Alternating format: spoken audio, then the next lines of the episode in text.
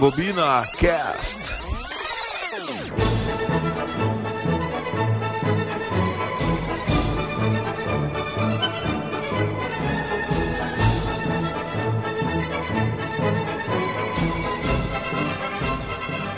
Tá certo, pessoal. Rebobina Cast no ar, edição número 5 do nosso podcast de cinema. Você nos ouve no www.soundcloud.com barra RebobinaCast e também você pode procurar a gente no Spotify. Só procurar ali RebobinaCast e você também pode acompanhar nossos programas pelo aplicativo. Para ficar por dentro do mundo do cinema e também das novidades do Rebobina, você acessa o www.facebook.com barra RebobinaCast e também você pode seguir a gente no Instagram, RebobinaCast. Para entrar em contato com a equipe do Rebobina, mandar aquela sua cartinha do ouvinte, você digita ali no e-mail rebobinacast@gmail.com, manda sua mensagem, pode criticar o Spike, pode criticar o Macari, não pode criticar o Seco porque o Seco é uma pessoa muito braba, mas vamos lá então. Lembrando, lembrando, ah, o Fabrício, Fabrício ele já é criticado por natureza, né? Então, o Macari me lembra aqui que mas nossos ouvintes já fazem muito bem esse papel.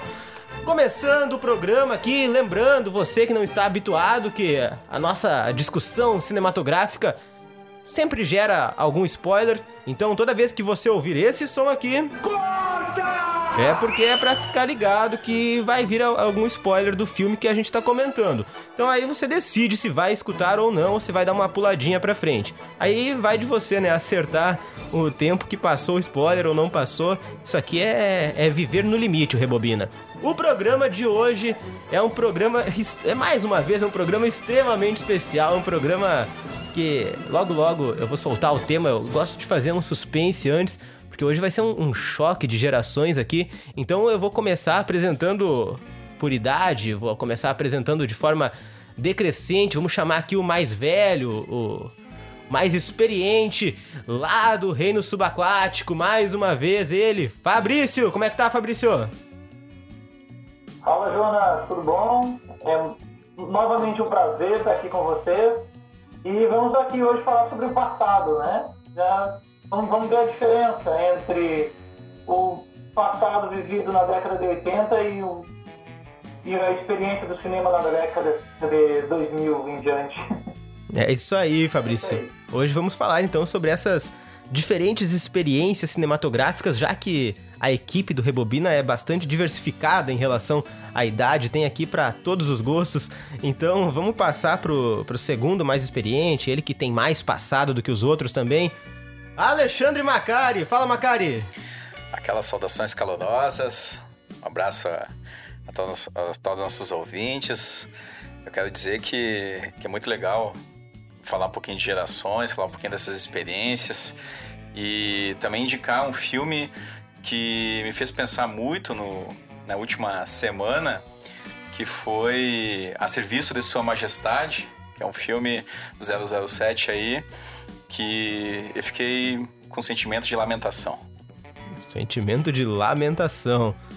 Ah, ok. Agora a gente vai, vai pular aqui uma geração, porque quem fica no meio termo é um convidado extremamente especial, que logo logo ele se apresenta, mas a gente vai chamar ele, que apesar da pouca idade, é um rapaz muito experiente, um rapaz que o público do Rebobina aprendeu a amar. Spike Lee, fala Spike. Fala, Jones, tudo bem? Tudo bem, Spike? Então tá, é isso. É, hoje eu tô preparado pra esse programa. Ah, tu se preparou, Spike? Ah, hoje eu me Então preparei. começa com uma mensagem de carinho pros nossos ouvintes. Tudo bom, pessoal? Ah, acredito que vocês estejam escutando. Ah, o Jonas me, me incumbiu dessa missão de dar uma mensagem bonita pra vocês. Ah, mas eu não consigo pensar em nada. Então, é isso aí. Tá, tá bom, Spike. Às vezes o silêncio é, é o melhor conselho mesmo. Ah, hoje não temos aqui Rodrigo Seco, você não vai ouvir a voz poderosa de Seco no programa de hoje, mas ele está muito bem substituído por nosso, pelo nosso querido, pela primeira vez aqui no Rebobina, Christian. Jesus Christian. Christian Cristo. Fala, Christian. Boa noite, pessoal. Tudo bem? Prazer estar aqui no meio de amigos, né, comentando sobre cinema. Né, queria agradecer pela oportunidade, né, e dizer para o Macari que A Serviço Secreto de Sua Majestade é um bom filme. É um bom filme, é um filme que só Macari e Christian, Fabrício talvez conheça. Christian, só pra começar o nosso programa, vamos, a gente precisa explorar o convidado, já que o programa é sobre gerações. Christian, de qual geração que tu é, qual a tua idade? Fala um pouco aí sobre, sobre a tua pessoa, Christian, para os nossos ouvintes, porque não estão habituados ainda com a tua presença aqui nesse podcast. Bom, eu tenho 31 anos, sou da geração ali da década de 90, adolescência, 90, 2000, né? Peguei um pouquinho do final ali de as locadoras, né? Essa questão da internet, digamos, surgindo, tecnologia, né? Do cinema também, de ir ao cinema em alguns finais de semana com a família. Uh, estudo história, então é um tema que me é muito caro, gosto muito e estou muito agradecido mesmo de estar aqui hoje com, com vocês, né? De rever o Spike que fazia algum tempo que eu não via, né? Então uh, gostaria de agradecer mesmo essa, essa experiência aqui. Acho que vai ser bem, bem produtivo para nós. Tá certo, Christian. Para fechar o time do Rebobina aqui presente, claro, eu, Jonas, seu apresentador, e como recebi no último programa do meu amigo Macari, alcunha de bebezão do programa, né, o mais jovem aqui, então não, é, não é nada que me ofende, fico bastante feliz, inclusive, com essa alcunha que, que o professor Macari me deu.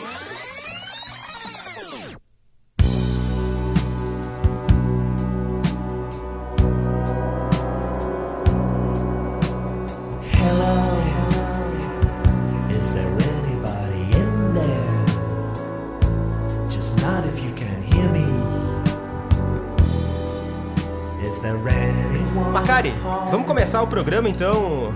Que é um cara que tem bastante passado para falar, então pode iniciar dando esse panorama geral sobre esse choque de gerações que vai acontecer aqui hoje no Rebobina. Bom, então em 1895, quando o Gran Café em Paris, os irmãos Lumière apareceram lá com o seu cinematógrafo. Não, tô brincando, né? evidentemente que essa, essa ideia de, de pensar pensar a nossa relação com o cinema, ela é importante, é, ela é muito é importante para algumas pessoas, né? Até, eu acho que é, é, que é legal falar isso, né? Para mim, ela é muito importante porque mais tarde foi ser justamente o espaço que, que eu encontrei para formar amigos e para hum, pesquisar né? Então, é, a minha relação com o cinema, ela, ela transcende as salas de cinema. Mas é, quero dizer que é, eu, eu me sinto, às vezes, em ser um daqueles espectadores que estavam lá na primeira sessão pública de cinema, quando os irmãos Lumière fizeram aquela exibição no Grand Café, no Salão Indiano do Grand Café, Paris. E e porque é tantas, são tantas leituras e tantos é, documentários e filmes vistos sobre aquele momento que, que fica, às vezes tu começa a se confundir, né? Se de fato tu né, não acompanhou, mesmo que não presencialmente, mas de certa forma espiritualmente, aquele, aquele ponto, né? E isso que não, minha religiosidade ela pode ser bastante questionada, né? em todo caso, em todo caso, eu acho que nós aqui vamos falar um pouquinho dessas gerações e a minha experiência em cinema, ela eh, em acompanhar os filmes, ela tá, ela transita ali na década de 80, década de 90 e até hoje, né? Então, é, eu, uma, uma questão que eu gosto muito é, é, visitar salas de cinema, nem que seja só para ver como é que é a sala, não precisa nem assistir o filme. Então, eu tenho esse, esse gosto também, né? E acredito que não sou o único aqui. Né? Depois eu vou falar um pouquinho dessas, desses meus contatos, né, de, é, de, de cinefilia. Não, mas eu, eu vou, vou aproveitar, vou, vou explorar esse assunto sim, porque é um gosto bastante peculiar. Fala um pouco mais sobre visitar a sala de cinema e nem sequer assistir um filme, como é que funciona então esse tipo de gosto aí, Macari? Tô curioso. Também. É como se fosse, é como se fosse visitar espaços, uh, espaços de, de culto, né? No caso, tem gente que vai. Estádio aí, de futebol. Tem gente que vai a estádios de futebol. Também me incluo nessa, nessa turma. Me incluo na turma que visita igrejas também, para apreciar obra de arte e arquitetura, principalmente. E as salas de cinema é a, é a mesma experiência. É essa relação que, que nós temos de, de perceber aquele, aquela estrutura e, e, a própria organização e a qualidade, porque as salas de cinema elas se modificaram com o passar dos anos, né? Então, é, tem algumas experiências bem exóticas, né? Que depois eu vou falar um pouquinho, mas é, em linhas gerais eu costumo, ter, tendo a possibilidade de visitar o hall do cinema ou a sala de cinema, mesmo que se não for para ver filme, eu tô, tô dentro. Tá certo. É, o Spike adorou esse tipo de experiência, né, Spike? uhum. tá, tá bom, Spike. Uh, Christian, eu vou começar a fazer algumas perguntas aqui para vocês, porque eu, eu, fico curioso com essa geração mais velha mesmo. Eu, eu, eu gosto, eu me encanto em ver os, os, mais sábios, né, mais experientes falando. Uh, mais velho, mais velho mais não, né? velho. né? Mais, mais, mais velho é feio, né? Mais experientes. Uh, eu, vamos começar assim, já para introduzir aqui o tema, começar a, a refrescar as nossas próprias memórias. Cada um vai falar sobre a primeira experiência que teve uma sala de cinema.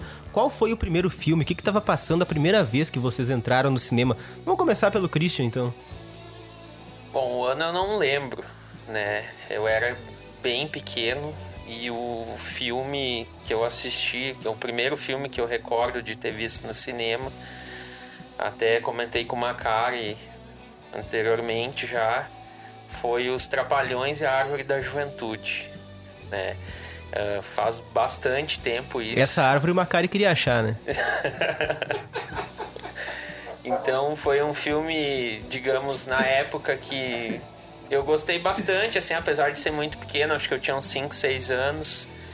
Então foi uma experiência bem bacana. Foi meu pai quem levou, então uh, foi o meu primeiro contato assim com o cinema e me encantou desde a primeira vez. Assim, eu sempre partir disso assim que eu comecei a gostar bastante de filmes, né?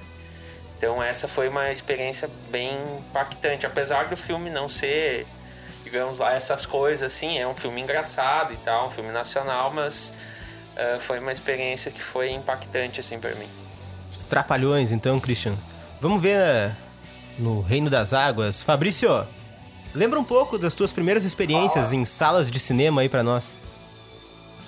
Lembro, lembro sim, ouvindo o Alexandre falar sobre as salas, né, dá uma, uma nostalgia, uma saudade desse tempo, assim, claro que é, não sem negar a, a, o, lado positivo da, da, das mudanças tecnológicas e da, da, passagem do tempo e da mudança das experiências da pessoa no, indo ao cinema.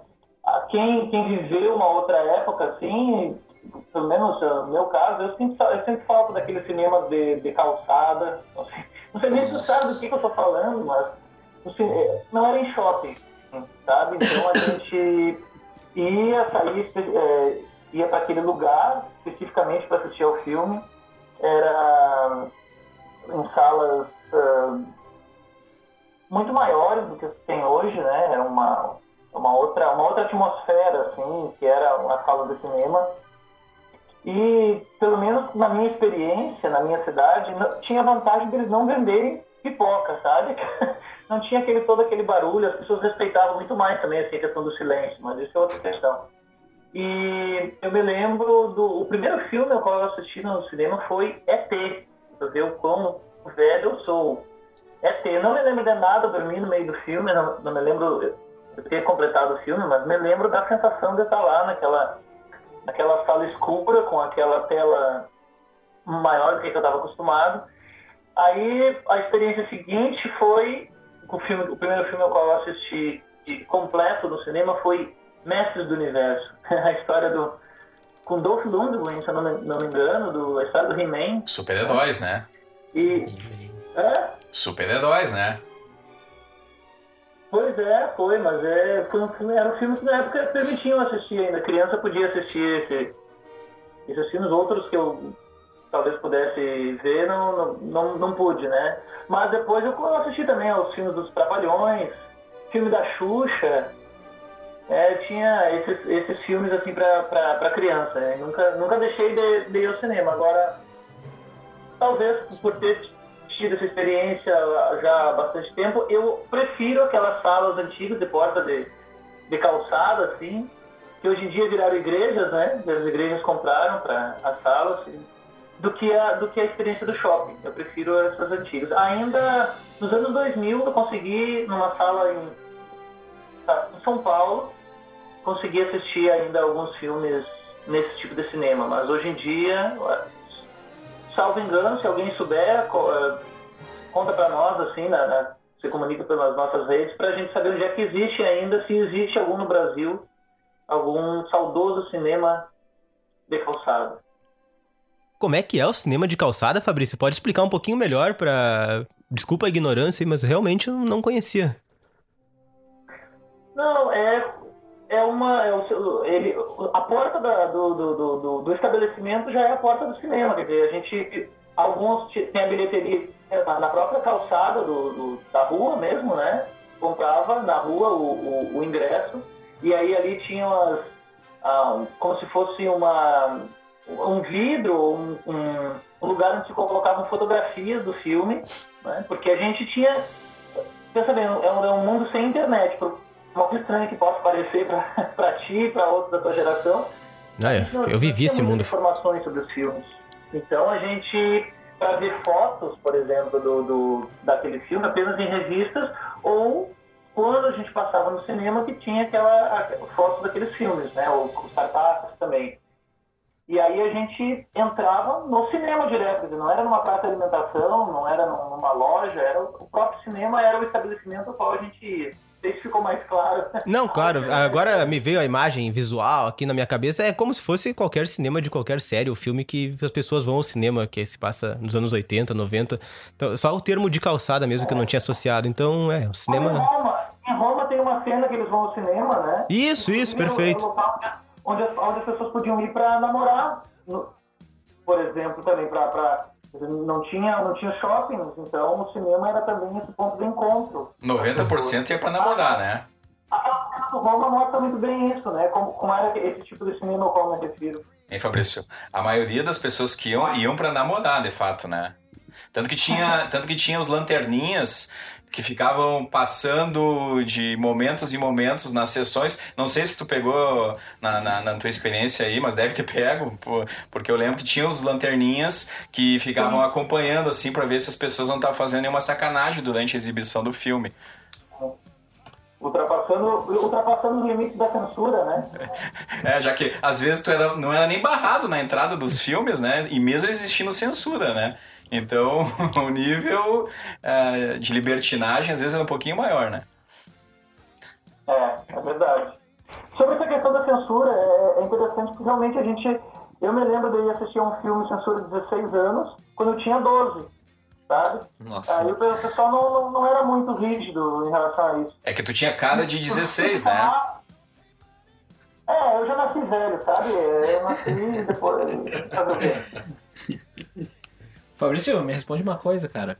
Uh, agora fiquei encucado com uma coisa. Uh, a, os ingressos, eles eram marcados lugares? Não, pelo menos é, o que eu me lembro, não. Assim, a, não era... A gente... Não, na minha cidade não, pelo menos. Nenhum. Tinha okay. dois cinemas de calçada, dois desses cinemas e nenhum deles tinha os ingressos marcados. Agora, parece que antigamente, num tempo mais remoto ainda, era isso é algo para pesquisar aí. Sabe, Alexandre, alguma coisa sobre isso? É, não, não, até eu também não tenho, eu tenho uma vaga lembrança sobre essa questão da, da marcação dos assentos e é, se era, se era lugar marcado, ninguém respeitava. Né? Isso tenho certeza. Não, é, não. Até porque hoje, hoje em dia, muitas vezes ninguém respeita né, os, os locais marcados. Então, é, agora, de fato, é, de fato, é uma pesquisa interessante, né? Pensar como funcionava essa relação do público nessas salas de cinema mais de tempos mais remotos, né? E, e, e, como elas se comportavam nesses cinemas, né? É quase um estudo, de certa forma, de antropologia do cinema para pensar a ação das pessoas nesses espaços, né? A impressão que eu tenho é que havia mais silêncio, mas posso estar idealizando também esse passado, assim. É que hoje dependendo do filme, não, não tem silêncio de modo algum, né? Ainda tem os celulares para que se adiciona essa questão do, do, do, barulho, do ruído, né? Então, não sei. Agora, eu me lembro de um filme também que, que venderam tantos ingressos, venderam a mais do que, os, do que as cadeiras, e o pessoal sentou nos corredores do, do cinema, e foi o Pulp Fiction. A estreia do Pulp Fiction na minha cidade, o Pulp Fiction, filme do, do Quentin Tarantino, que a, a sala estava lotada, a gente sentada no chão, né, nos, nos, degraus, assim, era uma sala com, com uma inclinação grande, assim, então as pessoas sentavam nos degraus e, intera, e, interagiam com o filme, né, porque ele tinha, teve, naquele momento, quando ele passou, foi em 1994, ele teve uma, uma certa originalidade, né, pelo menos em relação aos últimos filmes que, que, que costumavam passar na minha cidade. Então, quando a tinha um personagem no Lance é uma turma que faz um quadrado assim no, no risca a tela com, com o dedo e aí ele, ele faz um pontilhado assim, né, né artificialmente com a... Não sei se vocês lembram dessa cena. Aí o uhum. pessoal é, ria, ou comentava assim ao lado. Então teve essa, pelo menos dessa sessão eu me lembro, foi muito mais assim falado e comentado os pontos assim originais do filme do que do, do que de costume. A pipoca é um problema para ti, Fabrício? É. é. Eu compartilho é, desse problema. É. Mas... É muito barulho, o pessoal, o pessoal. Não sei, eu acho que. Tudo bem, eu, eu entendo assim que, que para muitas pessoas, eu, eu respeito isso, ah, o cinema é um espaço de entretenimento. Não, não tem nada contra isso. Então, quer dizer, a pessoa soma o prazer de saindo de casa, de assistir um filme de uma maneira diferente da que costuma assistir, e junta isso há um espaço para comer e beber, né? E conversar e atender telefone. E, então todos esses pequenos ruídos vão se somando assim, que impedem um pouco a, a uma concentração maior assim, no, no filme. É, eu queria, Fabrício, que tu tivesse ido assistido no cinema Um Lugar Silencioso. Porque aí sim a pipoca ia ser incrível pra ti, tu que gosta do barulho. Porque quem levou pipoca tinha que botar a pipoca na boca e esperar 20 minutos para poder mastigar a pipoquinha ali, porque era Exatamente. horroroso, cara, horroroso. Eu, eu comprei pipoca nesse filme. comprei. Eu sempre faço parte da cultura de olhar um filme. Eu gosto de comprar pipoca. Christian. Eu até partilho dessa visão do Fabrício, porque é, é muito chato tu querer se concentrar no filme, né, Fabrício? E, e tu não consegue, às vezes, porque, tipo, a pessoa abre uma lata de refrigerante ali, dá aquele barulho e às vezes é uma cena que é chave na sequência do filme, né? Então acaba atrapalhando, fora a pipoca, né? Eu tive uma experiência que eu fui assistir um determinado filme de super-herói é, pela primeira vez e tinha uma criança que já tinha olhado acho que é cinco vezes o filme e ele contava o filme inteiro comendo pipoca, então era uma coisa muito chata. Então eu também concordo, Fabrício, que a pipoca é uma coisa a ser dispensada na sala de cinema. Então tá, agora não vou mais comprar minha pipoquinha para agradar os bonitos, então. Acabaram com. tudo bem, tudo bem. Eu vou. pipoca em casa, Não, mas do... Casa, a do cinema tem aquele cheirinho de manteiga que em casa não fica. É diferente, é especial. Pesquisa no YouTube como se faz, tipo de pipoca que vai ficar. Não, cara. não fica igual, não fica.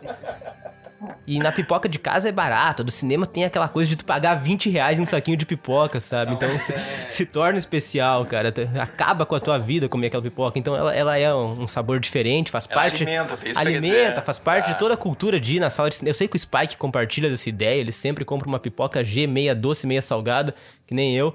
Então, mas agora, Alexandre Macari, vamos partir para as tuas experiências. Eu gostaria de saber se o Lanterninha já te pegou namorando no cinema e qual foi o primeiro filme então que tu assistiu numa sala de cinema?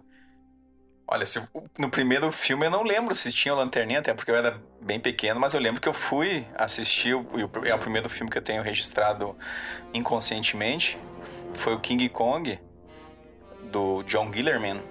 E o filme eu lembro daquela memória que tu vai criando posterior, né? Que tu vai ver o filme depois em, em vídeo ou na televisão.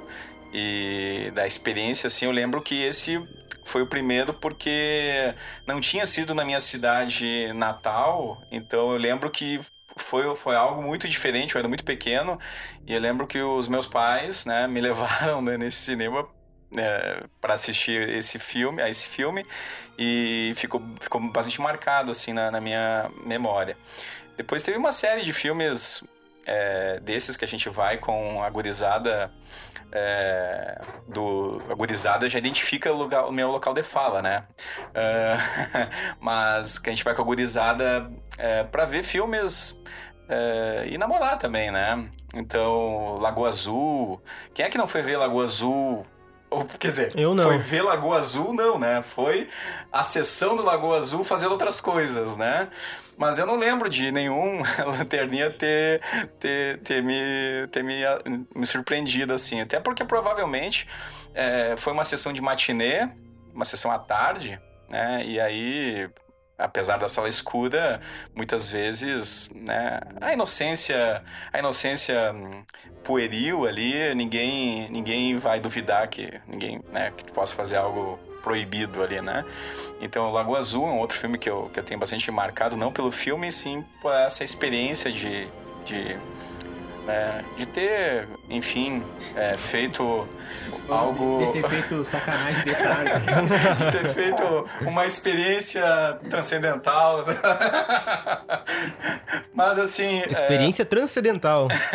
Defina, Macari. porque assim, ó, ir ao cinema já é uma experiência que transcende. É, eu, eu penso bastante nisso e eu vejo que, que ver filmes em casa é, uma, é um tipo de contato, ver filmes no streaming é um tipo de, de relação que tu tem, ahn, e ir ao cinema é um ritual. Então, Compra pipoca. comprar pipoca foi um ritual criado também com a própria experiência cinematográfica, né? Mas colocado principalmente pela, pela, pela indústria, né? A indústria hollywoodiana que, enfim, sacou essa ideia de ah, mas por que, que nós não vamos lucrar com as pipocas que estão sendo vendidas lá fora? Vamos colocar a pipoca aqui dentro da sala de cinema. A gente vai lucrar, dupla, du- lucrar duplamente.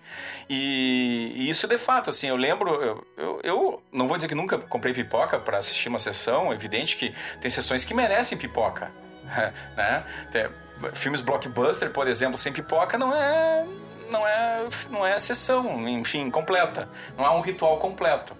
Então você vai ver lá Capitã Marvel, Guerra Infinita, o Superman, o filme que seja, nesse sentido, tem que ser com pipoca de fato.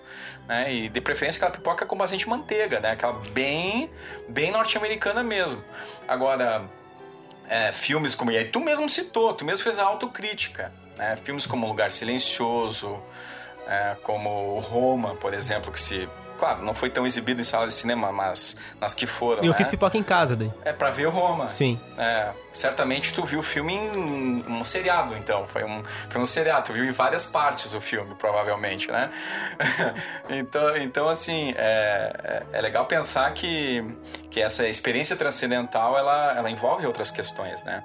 E, mas eu quero também compartilhar aqui com, com a experiência dos, dos amigos que foram assistir Os Trapalhões, que eu posso também dizer que em certo momento da minha, da minha vida eu, eu assisti na ordem os filmes dos Trapalhões exibidos na sala de cinema, né? Claro que não vou lembrar a ordem agora exatamente, mas lembro que não perdia nenhum, né? Os Trapalhões é, e isso é algo que também eu sinto de certa forma em relação ao cinema nacional direcionado para as crianças, né? Hoje é, é, existe algumas produções, mas nada do nível dos Trapalhões, assim, da forma como eles faziam e de como marcou isso, né? Porque a Xuxa tudo bem fez lá os seus filmes, qualidade eu vou dizer ruim, mas claro, as pessoas podem discutir.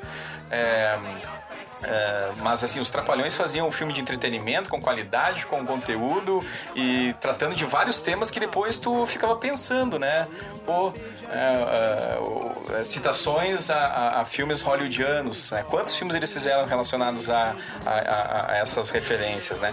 E hum, diretores bem renomados, né? O Carlos Manga, que eu lembro, que é um grande diretor da chanchada brasileira, lá da década de 50 e 60, ele dirigiu vários filmes do Trapalhões nas décadas de 70 e 80. Então, tu vê que eh, tinha esse cuidado com o cinema, cinema infantil brasileiro. E então é, eu, eu, eu sinto hoje pelas crianças que vão às salas de cinema e não podem ter essa experiência é, com filmes infantis brasileiros. Tem a Larissa Manoela agora. É, Fala bem. sério, mãe. Fala sério, mãe. Pois é. Então, mas assim, a, a- a grande experiência dessas, de- dessa infância hoje é com os filmes da Pixar e da Disney, que são de ótima qualidade, tudo bem, é, mas são dublados e não são produtos genuinamente brasileiros, né? Então eu acho que, que não é criar um espaço de, ah, vamos valorizar o cinema nacional brasileiro e tal. É, mas é, eu acho que é importante a gente ter uma cultura e uma, uma certa indústria que, nossa, né, capaz de, de ocupar todos os espaços. Né?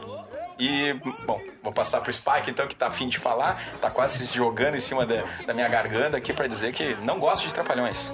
Cansado de esperar, o espetáculo não pode parar. Sempre trabalhantes. Exatamente o oposto. Eu amo os Trapalhões, mas não, não peguei a fase do cinema, né? Sou do pouquinho da outra geração que pegou. Na verdade, eu não peguei a transição da internet em si, se tu vê a época, mas pelo nível social que era lá o bairro, eu acabei pegando a transição. Então é muito engraçado assim ver que eu sei o que é a vida sem internet e com internet. E discada, né? Eu sei o que é a vida com a internet, com a internet discada e banda larga, né? Mas enfim, acho que é só uma questão assim, enfim, só de uma cidadezinha pequena de um, de um estado. Mas o que eu queria dizer é que é que eh, refletindo assim pra minha geração, pelo menos como eu via com meus amigos, eu acho que foi muito o sentimento de que ah, o cinema brasileiro não presta. Eu cresci com esse sentimento. Mas eu sempre tive uma consideração, porque um dia quando eu sentei e olhei o alto da comparecida, eu vi, cara, não, não, não, não. Pera aí. É, isso aqui é genial. Isso aqui, no mínimo, é genial. E quando eu vi no outro dia da escola, todo mundo comentando e fazendo piada com aquilo ali, eu falei, cara, é genial. No- no- o cinema brasileiro, ele presta, entendeu? E quando ele faz. E quando ele se propõe pra ser bem feito e quando respeita a sua cultura, entende o que tá fazendo, cara, sai algo legal. Mas depois, simplesmente, parece que nada que surgia parece que prestava. E, e não, não, claro, não digo é, de qualidade duvidosa, aí vai do gosto de cada um, mas eu acredito que essa pegada meio hollywoodiana pegou aqui no Brasil e começaram a simplesmente produzir filme que, é, como diriam os youtubers, que dá views, sabe? Filmes que, que só pra vender, sabe? Sem conteúdo, sem relevância. Até que, isso eu tô dizendo assim, como eu vejo, né? Os meus olhos, né? Aí o Jonas pode contrariar, os outros colegas podem contrariar, até com as gerações dele, o Jonas é da minha geração ainda, né? Mas ah, quando chegou, por exemplo, Tropa de Elite. Eu acho que foi um, um outro recomeço pro cinema, ao meu ver, né? Um outro tempo pro cinema e eu enxerguei isso, cara, é- é agora, sabe? E a Netflix ter surgido também foi outro reflexo, pegando atores bons, sabe? Ah, acredito que Narcos foi uma série que deu bastante relevância pro. Wagner Moura. É isso que eu ia falar, gente. Wagner Moura. Então. Começou a se internalizar e, e- e acredito que ele seja o primeiro caso, né? Que deu certo, apesar de o Rodrigo Santoro ter saído antes e ter tentado fazer as, fez as pontas lá no 300. Na, tre- ponta não. Fez um baita papel, né? Como vilão, Xerxes, né? Rei Xerxes. E, pô, muito, muito, muito legal a relevância assim, mas. Os é, só que- Panteras também. os é verdade, os Panteras. Surfista? Surfista? É isso, surfista? É verdade. Motoqueiro, sei lá também. Motoqueiro, exatamente. Mas só queria deixar aqui meu ponto de vista do cinema brasileiro. Mas eu sempre vi Trapalhões, sabe? Acredito que por causa. Aí, pegando já o gancho, fui criado muito com locadora. Muito, muito mesmo. Por, e mais por influência do meu pai. Ele via que eu gostava de histórias e tal, e a gente sempre contava histórias, histórias de terror antes de dormir, não sei porquê, meu pai fazia isso comigo, mas de dia ele trazia fitas pra mim. Então eu conheci todo tipo de série japonesa que passava na manchete, eu conheci através das fitas, filmes, ah, ah, e acredito que o último filme que eu vi em fita foi Senhor dos Anéis e Sociedade do Anel. Que era na época que eram duas fitas, quando o filme era muito longo, duas fitas. Aí até queria perguntar pra vocês, pegando esse gancho das duas fitas, de uma fita para as duas fitas, não sei se. Acredito que todo mundo que tá escutando aqui deve ter passado por isso, só ou- alguma minoria aí, uma, uma gorizada mais nova. Acredito que. que. que, que, que passou por isso, mas eu queria, eu, queria, eu queria pegar o gancho. Eu queria pegar o gancho, aproveitar e pegar o gancho do cinema que para no meio pra fazer intervalo. É uma coisa que parece que Uh, não, não sei agora que parece que queriam voltar esse ano, porque os filmes estão ficando cada vez maiores pro Oscar. Parece que o filme tem que ser cada vez maior para ganhar Oscar, sabe? Ah, duas horas, duas horas e meia, duas horas e quarenta, daqui a pouco agora vai começar três horas um filme e que vai ganhar Oscar uh, simplesmente porque tá batendo esses recordes que acredito que anteriormente já existia. Mas eu queria. Eu não passei por essa geração. Não sou da geração que pausa filme, sabe? Parece que Titanic pausava, mas eu não peguei Titanic uh, no cinema, então eu queria ouvir assim se alguém teve essa experiência.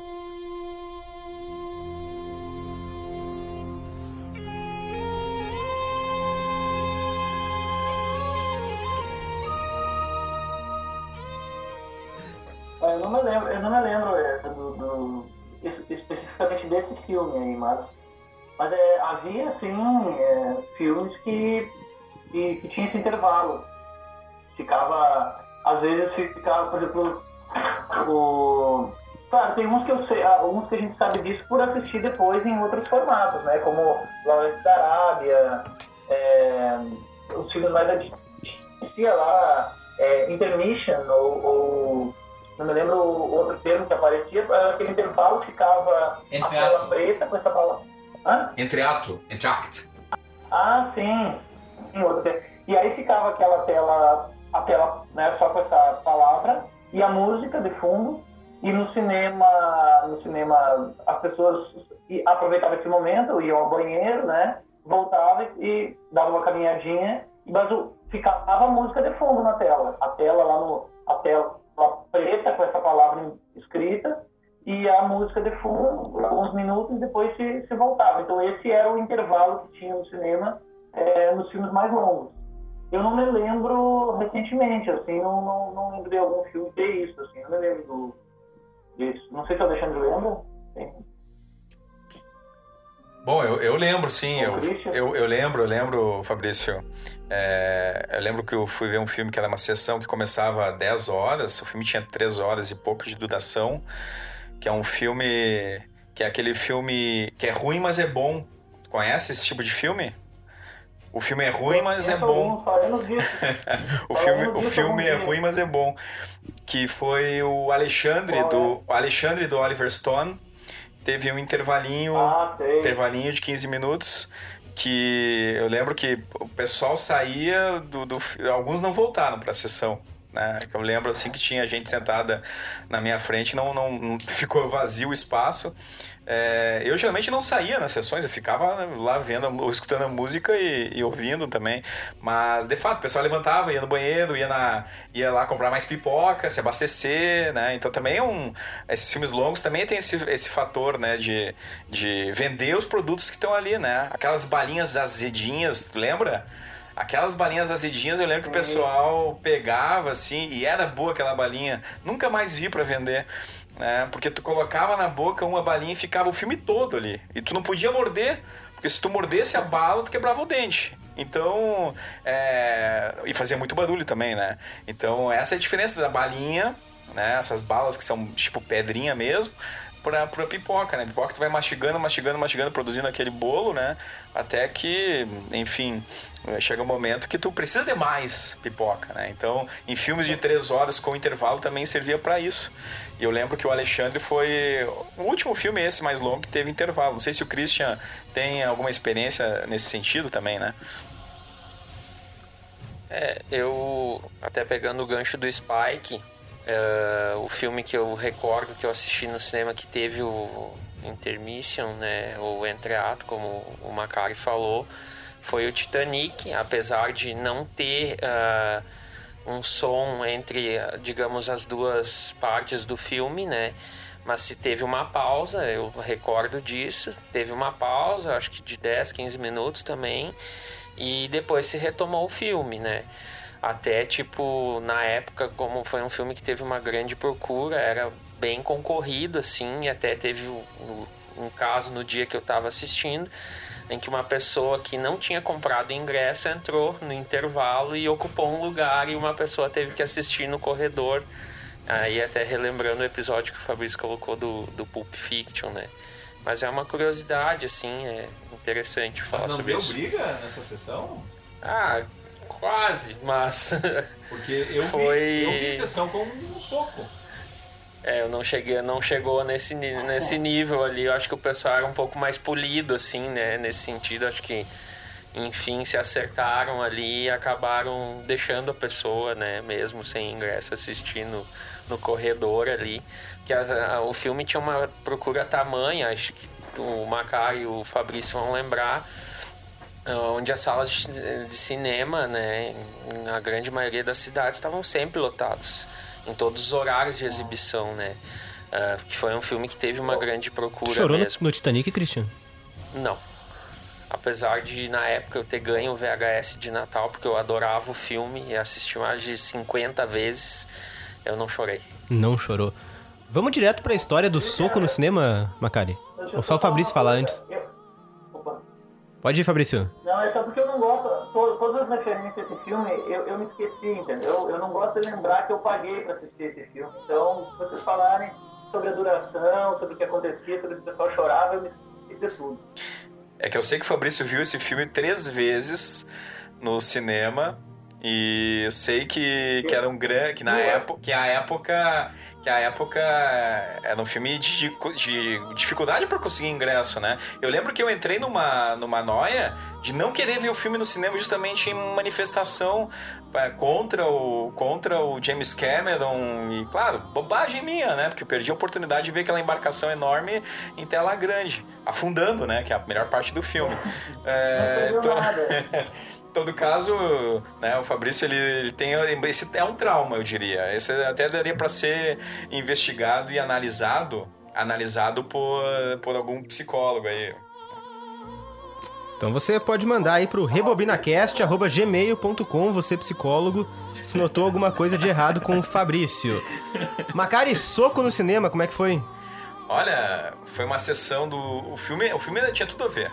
né? Foi a inteligência artificial do Steven Spielberg, ele né, tava fazendo um filme da, inspirado lá num projeto do, do Stanley Kubrick e hum, lembro que, que a sessão não tinha começado ainda e eu tava naquele momento lá esperando ansiosamente os trailers, né, que era né, uma época que era muito difícil assistir trailer e tal, o YouTube não era nem lembro se tinha YouTube na época, né? Mas a popularidade de conseguir ver esses, esses tipos de, de propaganda era na sala de cinema, né? Nem a televisão exibia trailer de, de, de filmes.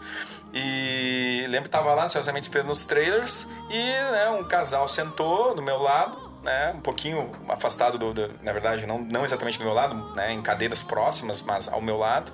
E né, o- o- um sujeito entrou é, atrás é, dessas cadeiras deles e colocou o pé e ficava cutucando o pé na, no banco do banco da frente. E claro que o sistema, isso também é interessante observar que o, o cinema não era em formato de estádio assim, que hoje, né, a, a visão, ela de certa forma é privilegiada, né, em qualquer local da, da, da, da sala.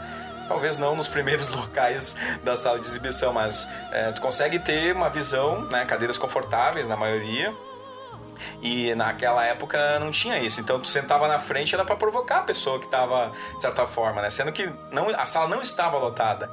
E o cara ficou cutucando o pé, o cara pediu por licença e tal. O cara falou que tinha pago o, ingresso. E aí, só o cara ter falado que pagou o ingresso, o outro já se levantou invocado, já falou, né, mas tu quer, quer arrumar confusão aqui? Né, não sei o quê, e arrumou confusão, né? Deram sopapos um no outro, entrou o pessoal da. Sopapos. Sopapos é bom, né? Sopapos. É, Gerações, né? Cada um com seus Gerações, termos. Generations, né? E aí, né, acabaram saindo os três, né? O casal e também esse sujeito aí que, que entrou. Eu não sei se tinha um histórico, né? Eu já fico pensando, né? Ah, de repente aquilo ali já vem de outros carnavais, né? Não exatamente apenas da exibição. E aí deu briga nessa sessão e eu lembro que foi a, a vez mais trash, assim, que eu vi, né? Antes de começar um filme, né, a experiência na, numa sala de, de cinema no, no filme chamado Inteligência Artificial, né? Então tu vê né, a inteligência dos sujeitos que estavam ali, né, que não viram um filme. Não, era artificial mesmo. Ah, Macari, só pra aproveitar mais um pouquinho, tu é contra ou a favor essa paradinha no meio do filme? Se, re- se retornar num filme longo e tal agora. Quando, quando ele é pensado pela, pelo roteiro, eu sou a favor. Até eu não vi no cinema esse filme, é, mas assisti com meu amigo Fabrício, a gente se emocionou junto, inclusive. É, não sei se o Fabrício vai lembrar, de O Vento Levou. Qual? E o Vento Levou. Assistimos junto, assistimos junto esse filme, foi muito a primeira parte do filme emocionante, muito bem realizada e tal. E a gente até comentou, né, Fabrício, que é um filme que, que a trilha sonora vai acompanhando de certa forma, que hum, parece que tu, né, que te envolve de certa forma na, na, na, na narrativa, que tu não vê o tempo passar. E aí tem o intervalo, tem o intermission, e esse intermission é pensado justamente para uma mudança do período eh, da, da, da protagonista. Né? Que é quando ela nunca mais passa da fome novamente. Que ela chega no momento e fala assim, e aquilo lá é marcante. E aí na segunda parte do filme, que vem depois desse intervalo, com música, com um desenho artístico no intermission, tudo bonitinho, né? Vem a sequência e- e- e- e coloca uma outra parte do filme que daí eu confesso que é bastante aquém da primeira parte. Mas eu sou favorável quando é pensado isso no roteiro e pela direção, né? Quando tem todo esse trabalho coletivo. Agora, quando é feito mercadologicamente para, ah, vamos colocar um intervalinho pro pessoal sair agora e lá comprar mais os nossos bugiganguinhas aqui, nossos produtos alimentícios e voltar, né? Então aí já, já é outro negócio, né? Tá certo. Essa paradinha, então, ela pode ser interessante, como o Macari falou, pode não ser. Me lembra muito a experiência de assistir um espetáculo no circo, né? Que sempre tem uma, uma paradinha entre os dois atos ali do circo, que daí é pra gente sair mesmo, dar uma esticada nas pernas, descansar, comprar aquela maçã do amor, uma pipoquinha, uma coisa assim, e, e retornar, então, pra, pra ver os números finais dos palhaços.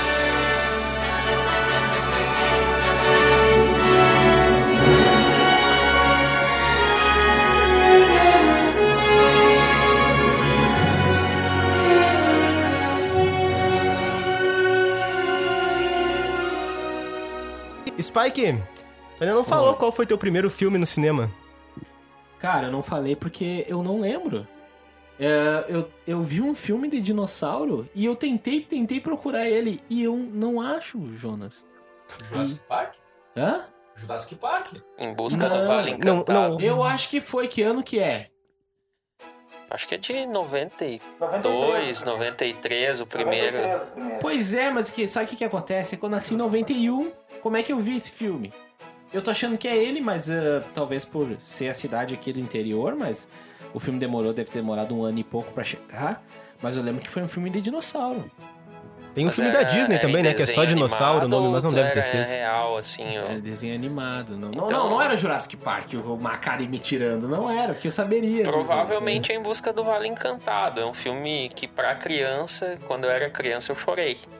Olha aí, rapaz. Filmes que me É, fizeram me chorar. emocionei, assim como o Dumbo Parte também, né? Dumbo é muito triste. É, Dumbo é. Dumbo é. Inclusive agora tá saindo. Qual é a tua expectativa pro filme novo da Disney aí, Dumbo? Eu até nem tava sabendo, vou ser bem sincero, né?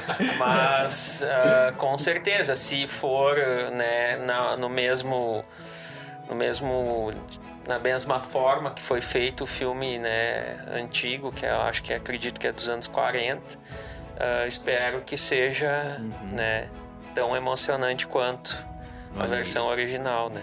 Olha aí. Várias experiências. Tá certo. Spike, Oi. pergunta pra mim qual foi meu primeiro filme. Jonas, meu amigo, você ainda não disse qual foi o seu primeiro filme, o nosso host, o nosso mais querido de todos aqui do Rebobina? Obrigado, Spike. Tava me sentindo aqui solitário, abandonado, sem poder falar, contar minha primeira experiência. O primeiro filme que eu vi no cinema foi Manuelita. Manuelita é um filme. Eu tive que colar aqui pra lembrar, né? Porque eu era muito pequeno. Assim como. Não, como Spike não. Spike é de uma cidade que tinha cinema. Minha cidade não tinha cinema. Eu cresci numa cidade de. Parece nome de filme erótico, Manuel. Não, não é, pensei não, nisso, não é. eu pensei Não é, não nisso, é, mas- admito. É uma, é uma tartaruga, galera. É uma tartaruga, uma tartaruga. Não é, não é. A minha cidade também não, não, não, não tinha cinema, né? Eram 3 mil, 4 mil habitantes, então eu tinha que sair pra ir no cinema e isso nunca acontecia, né? Eu olhei Manuelita, é um agora eu fui ver aqui, é um filme de 99, então eu era bastante novo quando eu olhei Manuelita. E depois, só anos depois, eu voltei aí no cinema, acho que pra olhar Wallace e Gromit, a Batalha dos Vegetais. E Já existia até DVD, né? eu acho que é, foi esse é de orgulho 2005. Eu, eu fiquei. Teve um interstício aí nas minhas idas ao cinema. Só depois que eu fiquei velho que eu comecei a frequentar o cinema. De verdade, assim, porque na cidade que eu nasci, como não tinha cinema, lá tinha um, um teatro que às vezes faziam sessões de cinema com filmes que já tinha passado no cinema há muito tempo, então aquilo era uma experiência de ver um DVD, né? No caso, com toda a sociedade unida, olhando um filme a dois reais. Mas Manuelita é um filme que me marcou bastante por, por ter sido essa primeira experiência, ter sido com meu pai em outra cidade. Vocês conhecem Manuelita? Eu conheço, Conhece? Gostou Conheço. da Manuelita, Macari? mas não lembro de ter assistido. Eu vou refrescar a memória de vocês aqui. É uma animação argentina. Eu vou contar rapidinho a sinopse de Manuelita porque eu acho importante para até para eu lembrar. Ao vivo aqui, ó. Nascida em Perruajó, em um lar de amor e ternura, Manuelita é uma pequena e doce tartaruga que vivia com a família e sempre acompanhada de seus amigos. Mas isso muda quando em um parque de diversões, Manuelita vê uma oportunidade de realizar o seu sonho, que é voar. Desobedecendo aos seus pais, ela corre até o balão que se desprende das cordas e leva numa viagem entre tempestades e arco-íris. Durante um voo, um grande pássaro fura o, ba- o balão em alto mar, deixando-a desorientada, perdida no oceano. É quase um up, só que antes, né? Argentina e tal. Cara, Manuelita é. Eu não vou continuar. Quem quiser que assista Manuelita, foi uma experiência. A gente percebe como, Fala, Fabrício. como o Jonas gosta dos animais, né? Ele, ele falou dos pelinhos do Rei Leão, aí agora a tartaruga, e, tá, e próximo vai ser o detetive Pikachu, né? Isso, Detetive Pikachu. Esse é um animal, mas enfim. É um ratinho elétrico, mas um ratinho. Ah, então, ele é um, é um biólogo do cinema. Eu, eu até nem quero entrar na, na questão dos animais aqui, porque eu sei que eu e o Macari discordamos bastante nisso e seria um tanto quanto polêmico se a gente começasse a conversar. Eu adoro os animais. É. então tá. Ô, Fabrício, Oi. tu sabe do que, que eu não gosto? Animais. Não, passaram longe. Eu não gosto de fila, cara. E isso foi uma coisa que acabou no cinema. Ah, Eu odeio fila. Porque, agora vamos pegando assim o gancho aqui com o Jonas da mesma época aqui. Eu fui da época que nasci com fila. Eu não tive na porta, não pegava ingresso na porta. O que, que eu tinha que fazer? Como eu peguei essa época de shopping. Eu achei que, não tinha fila no hospital pra tua mãe dar a luz e tal. Também, também. Pra mim, eu pegando analogia, era um parto ficar na fila segurando a pipoca ou refri, ou seja o que for, Pra saber que eu tinha que sentar no bom lugar. Porque como uma, pegando ali o gancho que o Macara explicou como é que funciona o cinema, essa questão de qualquer visão é uma visão privilegiada, então, ou tu, tu, quer, tu quer chegar cedo pra tu sentar lá, lá em cima, ou sentar no meio, né? Lá na frente é lugar de, de- do- dos, dos losers, entre aspas, e quem chegou por último. Então era sempre uma tortura. Mas assim, quem morava mais afastado do shopping, eu sempre tive. eh, privilégio não, porque o shopping agora. O shopping que. Eu tenho um shopping que mora perto da minha casa. Mas mesmo assim, era o ponto de chegar duas horas antes pra conseguir o ingresso, ser um blockbuster, e ter que ficar por lá, gastando dinheiro no shopping, pra depois, uma hora antes, 50 minutos, entrar na fila. Porque do nada, um formigueiro se junta atrás de ti. E se tu tá no meio da fila ou atrás, pode saber que tu vai ficar num lugar que tu não vai se sentir bem pra sentar. Então, eu queria deixar assim. é, queria deixar a minha revolta aqui que, e discordando já do Macari, que foi uma bênção pra nós, pra vindo pra cá, a questão do lugar marcado, porque simplesmente as filas não existem. E no meu caso, é, eu também, mas também ao mesmo tempo compartilho de que eu não gosto de barulho no cinema, então eu sempre, sempre tive o privilégio de, por trabalhar em, em- com uns horários meio. Meio frouxos, assim, né? ou trabalhar em horários não convencionais do mercado. Um cara sem rotina, né? Um cara sem rotina, exatamente. Eu me permito ir, às vezes, a uma hora da tarde, duas horas da tarde no cinema, porque eu sei que é horário que não vai ter ninguém.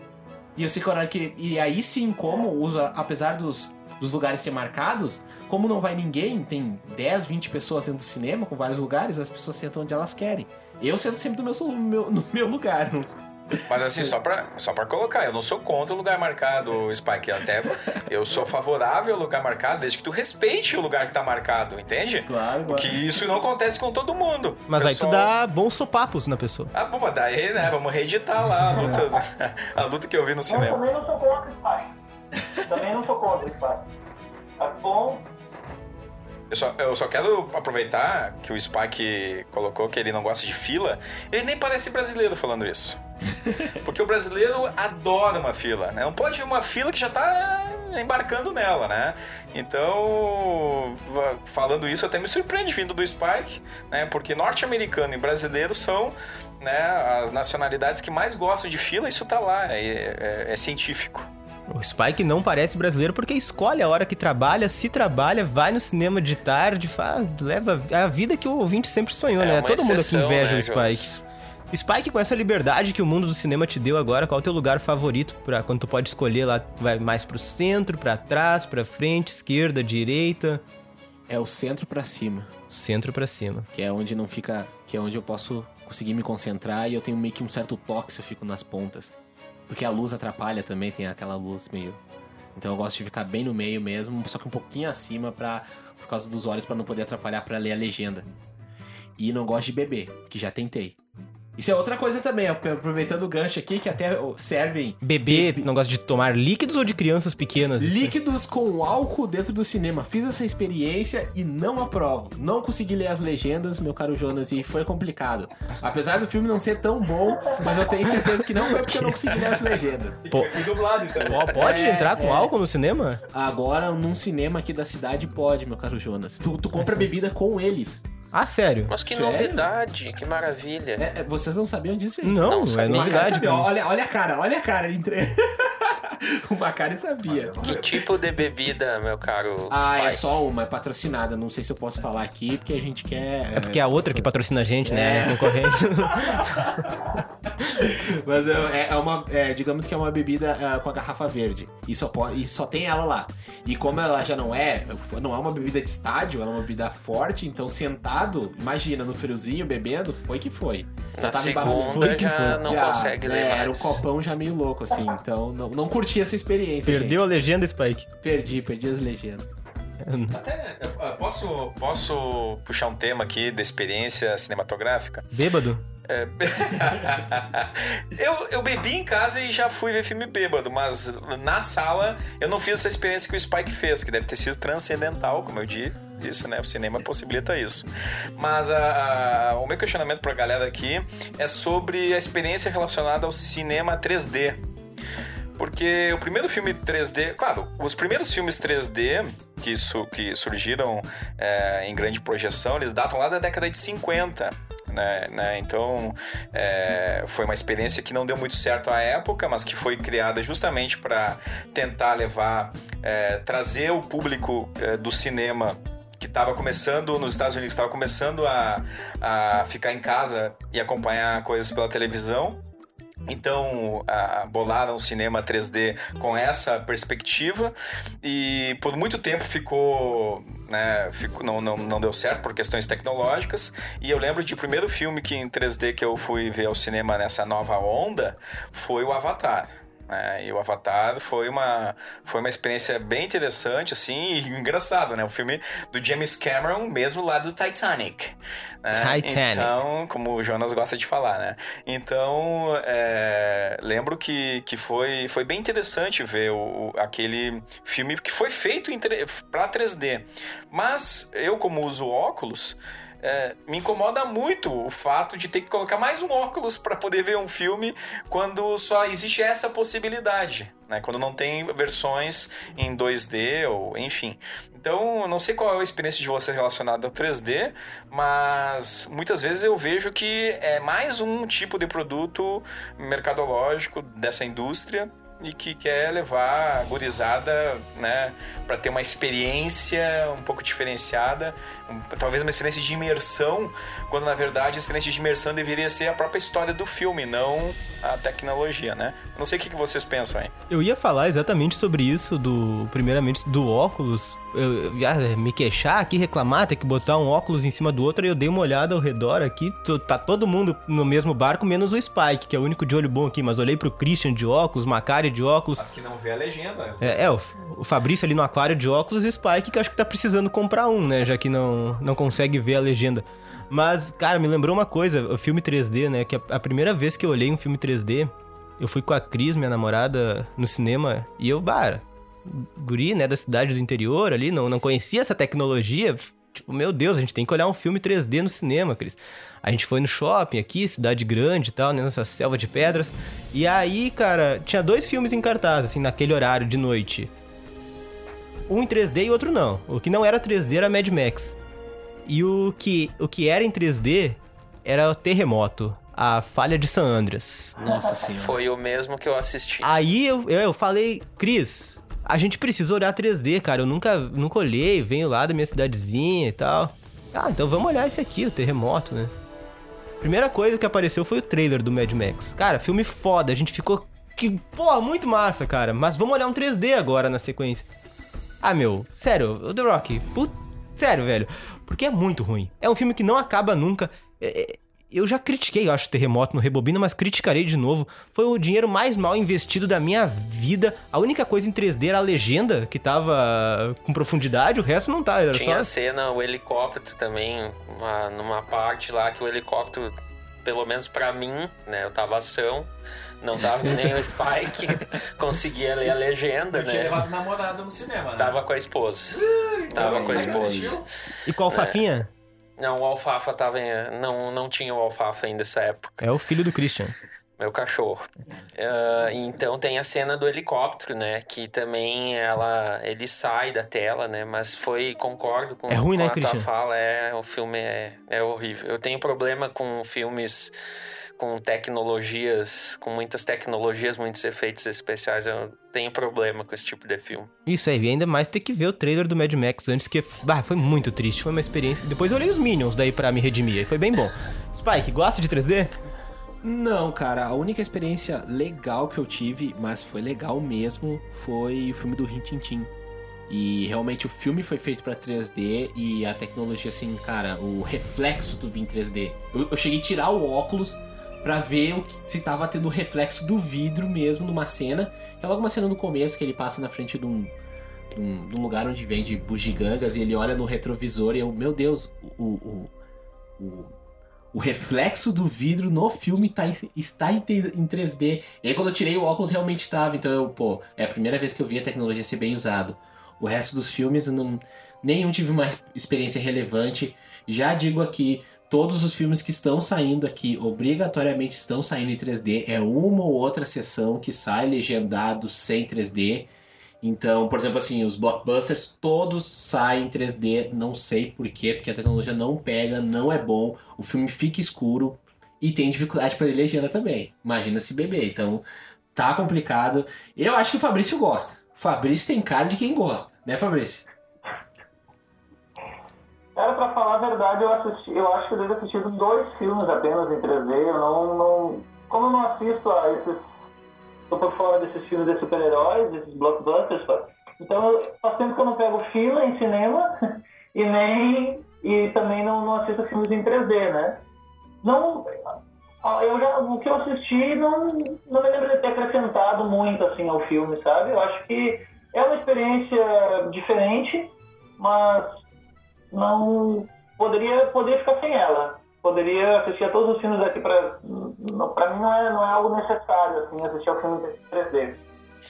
É, eu, eu lembrei de outro filme 3D que eu gostei e aí talvez pela forma como o diretor é, utilizou o 3D na narrativa, que até eu não sei se foi esse filme que tu assistiu no, no cinema, Fá, que é a invenção de Hugo Aí- Scorsese, Isso, a invenção de Hugo Cabret, do Martin Scorsese. E pra mim ali ele utilizou a, a tecnologia 3D, ele fez o filme em 3D e o- se usou da tecnologia como uma forma narrativa. Claro que não, quem vai esperando a- aquelas é, aqueles efeitos todos. O filme tem efeitos, né? enfim, mas é, explo- grandes explosões, né? Aí vai achar que o filme não tem 3D e não, não, né? não foi um terremoto da vida. Mas é, eu não fui ver o terremoto no cinema, fui ver o Mad Max, viu? É, só para que sinta inveja nesses Eu gostaria de ter feito mesmo. mas assim, então eu quero destacar esse, esse filme, o, além do Avatar, que eu, que eu acho que foi uma, uma. que a história ela é legal também. ah, principalmente questão ecológica ali que ele acaba inserindo e tal. é, E, mas o, o- a invenção do Cabret, desses que não, não explora explosões e tal, eu acho que, que, que é um 3D lá bacana. E claro, só podia vir desse gênio do cinema chamado Martin Scorsese. Sem contar que é mais caro também o 3D, né? Acaba tirando dinheiro da pipoca daí, então tem que reduzir o tamanho. Verdade.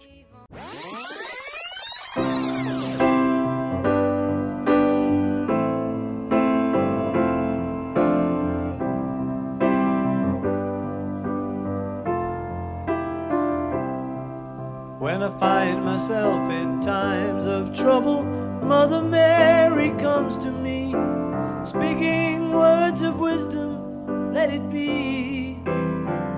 Pessoal, my aquele momento bastante triste, né? Eu não, não tô cortando ninguém, mas já- o programa já se alonga um pouco. Vamos já se encaminhando aqui para as nossas mensagens finais. Eu só gostaria já de falar que esse programa deixou várias lacunas e vários ganchos para que a gente prossiga falando sobre esse tema, sobre esse, essas nossas experiências do passado com o universo do cinema, essas diferenças entre as gerações.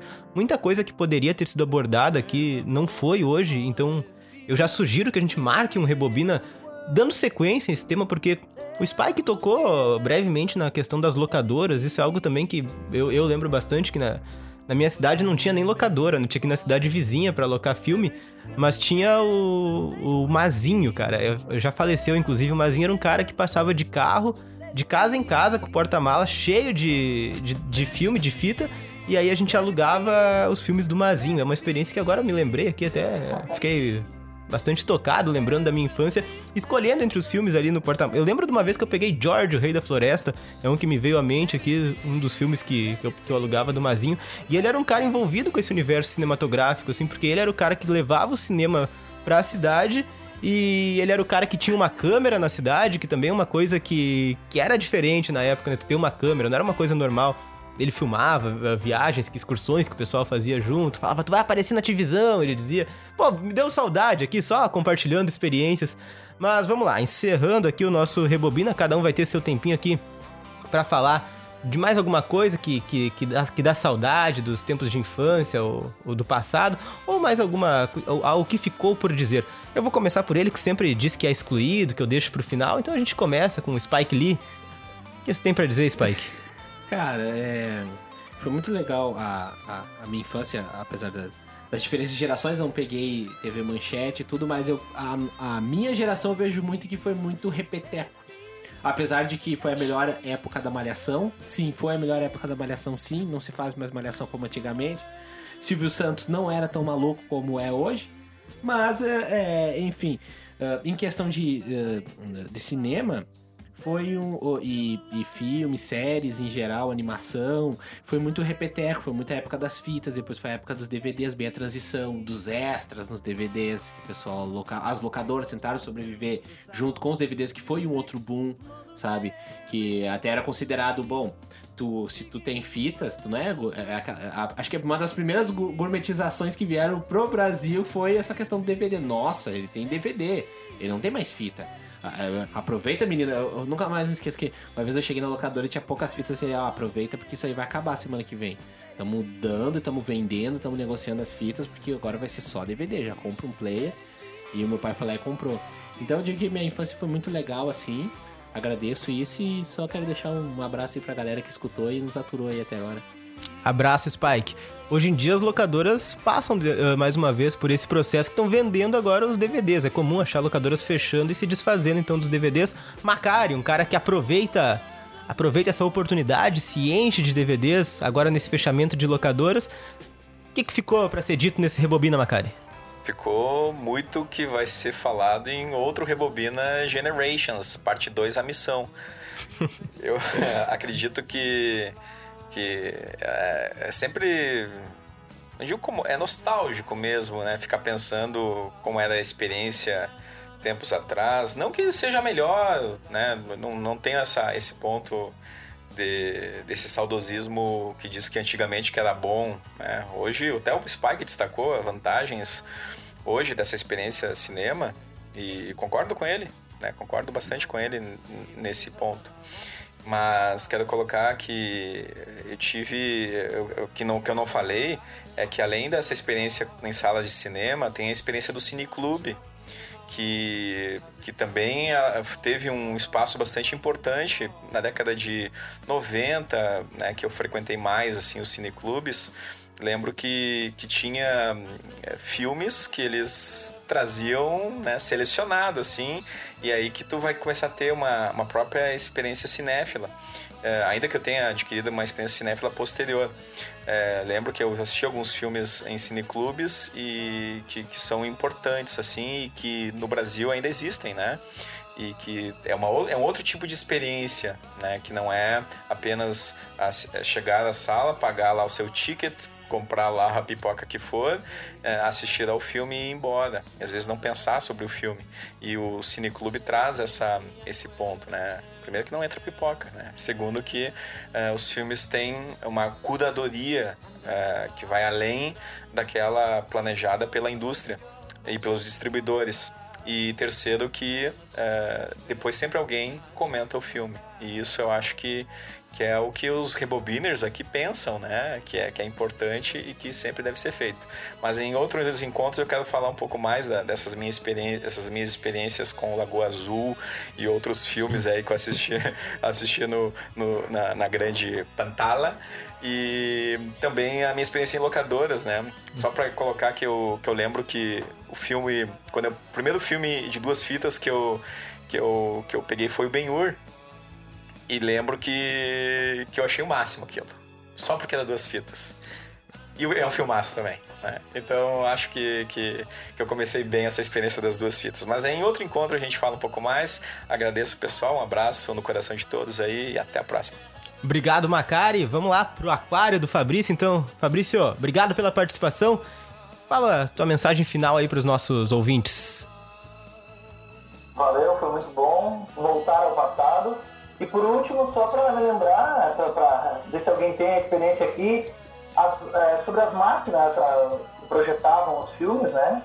Elas eram mais rudimentares antigamente. E, inclusive, os filmes eram todos com, com película. Hoje em dia, são, muitos são digitais, a maioria. Então, o que acontecia, que eu vi algumas vezes acontecer, era a película ter problema na hora da transmissão. Ou uma vez eu vi a película pegar fogo. Então a gente está olhando para a tela, quando vê assim no cantinho começa a a imagem, ficar branca porque até a película simplesmente pegou fogo. Aí tem que, no caso, eles devolveram o dinheiro do ingresso, e a gente teve que voltar, pegar o ingresso e assistir a um outro filme. Então no passado também tinha essas experiências singulares, assim, com, com, a, com a película mesmo, né? É, era um outro tipo de, de projeção. Inclusive mais com mais ruídos também, com a iluminação diferente. E fica, de certa forma, saudade disso também. É isso aí, até a próxima. Valeu, Fabrício. Nosso convidado especial, Christian. Valeu pela participação. Gostou de relembrar o passado? O que, que faltou ser dito, Christian? O que que... Eu vejo que seus olhos estão marejados, Christian. Não, brincadeira. Ah, eu gostei muito da experiência. Queria agradecer ao Macara, o Spike, Fabrício, o Jonas por estar aqui, né? Foi uma experiência bem bacana. Partilho também da experiência das locadoras, que eu acho que vai ser abordado num outro Rebobina. Né? Meu pai me mandava para locadora aos, aos sábados à tarde para escolher filme. Eu passava as tardes, eu acho que era o único tempo que ele e a minha mãe podiam namorar, né? Então, é uma experiência que eu lembro, né? De chegar em casa, às vezes, eh, aos sábados à tardinha, e os dois estarem de banho tomado. Então, hoje, né? Eu tenho essa certeza de que eles me mandavam para locadora por uma boa causa. Então, hoje, esse gosto que eu tenho pelo cinema, né? eh, vem dessa época, né, de, de garimpar filmes na- nas locadoras. Então, eu queria agradecer mais uma vez o convite de vocês, eh, dizer que foi muito bom, né, e desejo sucesso ao Rebobina e com certeza vamos acompanhar os outros episódios aí. Obrigado aí a todos, um abraço no coração de cada um. Valeu, Christian. Alexandre Macari, que é dar mais uma palavrinha. A, a história do banho, te lembrou alguma coisa? Só para agradecer a presença do, do, do Christian também. E, e- mas assim, só para encerrar mesmo agora, me veio, me veio à à mente uma, uma questão que a gente não falou, que também faz parte dessa experiência com o mundo do cinema, que são as revistas de cinema, que eu acho que o Fabrício, no- que o Fabrício que trabalhou em locadoras, né, Fabrício? Poderá trazer um, um outro lado, né? Que vai ficar para um outro encontro que tu não falou aqui, desse teu a função de monetizar em cima do cinema. Não, não era dono. Não, fica, fica pro próximo Rebobina, fica a expectativa então dos nossos ouvintes que nos ouvem pelo soundcloud.com barra RebobinaCast também no, no aplicativo Spotify, só procurar RebobinaCast ali que você encontra a nossa página ali, o nosso canal no Spotify. Você também pode seguir o Instagram do Rebobina, arroba RebobinaCast. Instagram, diz Macari, aqui ele me lembra a pronúncia correta, tudo bem, Instagram do Rebobina.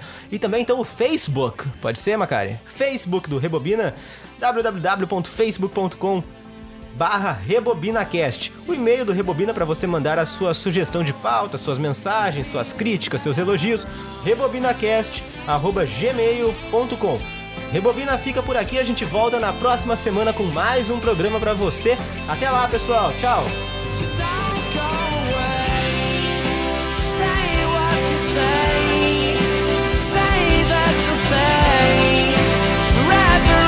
day need more time. Yes, I need